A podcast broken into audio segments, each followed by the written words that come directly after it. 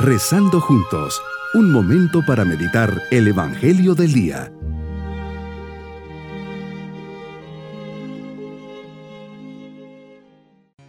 Les saludo de forma muy especial en este día domingo de la décima novena semana del tiempo ordinario.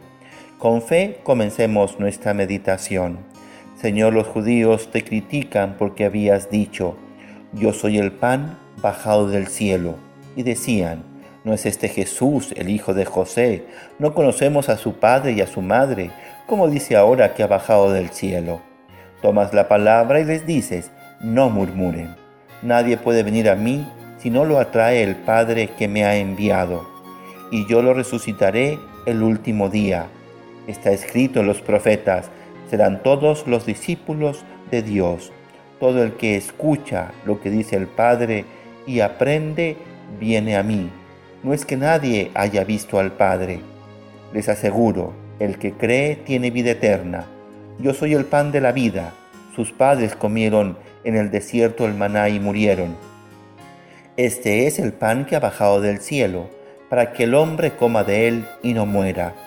Yo soy el pan vivo, que ha bajado del cielo. El que coma de este pan vivirá para siempre, y el pan que yo daré es mi carne para la vida del mundo. No ocultas la dureza de este mensaje que muchos no entienden. No era fácil, sin embargo, una y otra vez manifestarás tu procedencia divina, aunque sea de manera sutil nada es pacífico en tu doctrina y en lo referente a la Eucaristía. Si uno come de este pan, vivirá para siempre, y el pan que le voy a dar es mi cuerpo para la salvación del mundo.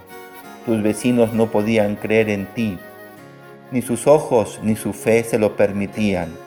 Que la fe que profesamos nos deje verte, sentirte y experimentarte que nuestros ojos sean capaces de descubrir en el carpintero, hijo de José y María, el pan del cielo, el único pan que puede alimentar nuestro espíritu. Es la fe que nos anima, la que da sentido a nuestra vida cristiana. La fe es el gran don que nos das. Nadie puede venir a mí si el Padre no lo atrae.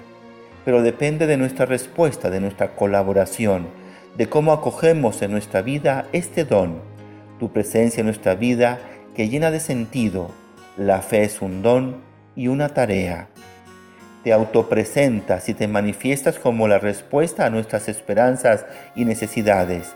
Si creemos en ti, si te admitimos incondicionalmente en nuestra vida, tendremos fuerza para seguir el camino. Tendremos vida eterna desde ahora. Si no creemos en ti, si vivimos sin contar contigo, sin dejarnos iluminar y alimentar por ti, no construiremos nada sólido y nos perderemos por el desierto de la vida. Estamos ante un excelente resumen de la historia de la salvación. Se destaca tu iniciativa que se realiza en tu Hijo y que se hace eficaz gracias a la fe. Nos dice Señor, yo soy el pan de cada una de tus estaciones. Hablas del gran sacramento que une el cielo con la tierra. Yo soy el pan de tus primaveras, la realidad de tus sueños, y cuando todo está floreciendo, la resurrección de tu vida. Yo soy el pan de tus veranos, el camino de tu humanidad, en medio de tus descansos y vacaciones. Yo soy el pan de tus otoños, la vida de cada hora que pasa cuando todo está oscuro y en silencio.